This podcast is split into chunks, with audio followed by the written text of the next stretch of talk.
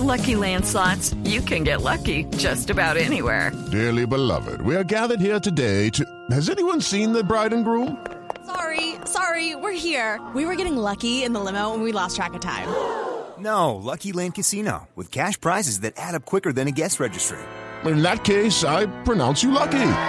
Play for free at LuckyLandSlots.com. Daily bonuses are waiting. No purchase necessary. Void where prohibited by law. 18 plus. Terms and conditions apply. See website for details. Ricardo Ospina es periodista. Está en Mañanas Blue. 6.24 minutos. ¿Quién le teme a Luis Gustavo Moreno? Seguramente muchos políticos y altos funcionarios de la justicia. No sabemos si solamente ante las autoridades colombianas, sino también ante los Estados Unidos.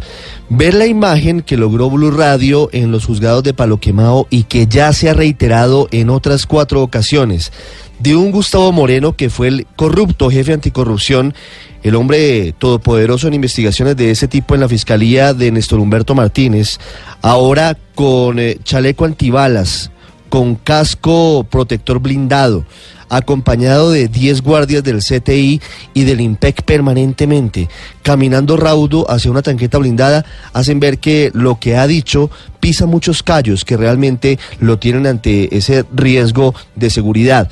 Lo importante de Luis Gustavo Moreno es saber si su extradición, que parece ser cuestión de días, frena o no su colaboración con la justicia colombiana. Moreno en teoría, porque no conocemos todo el indictment o todo el expediente, tiene un eh, asunto pendiente ante la justicia estadounidense por un delito que podría ser considerado menor frente a lo que ha pasado en Colombia, que es un escándalo de corrupción de grandes proporciones.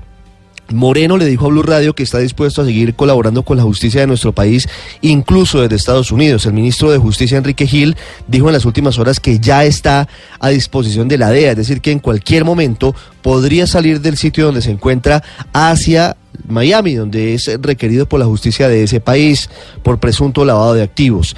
Moreno ha dicho que son más de 11 nombres los que están involucrados en el cartel de la toga. Por ahora no ha perfeccionado definitivamente ese acuerdo. Falta mucho por decir en Colombia sobre ese asunto.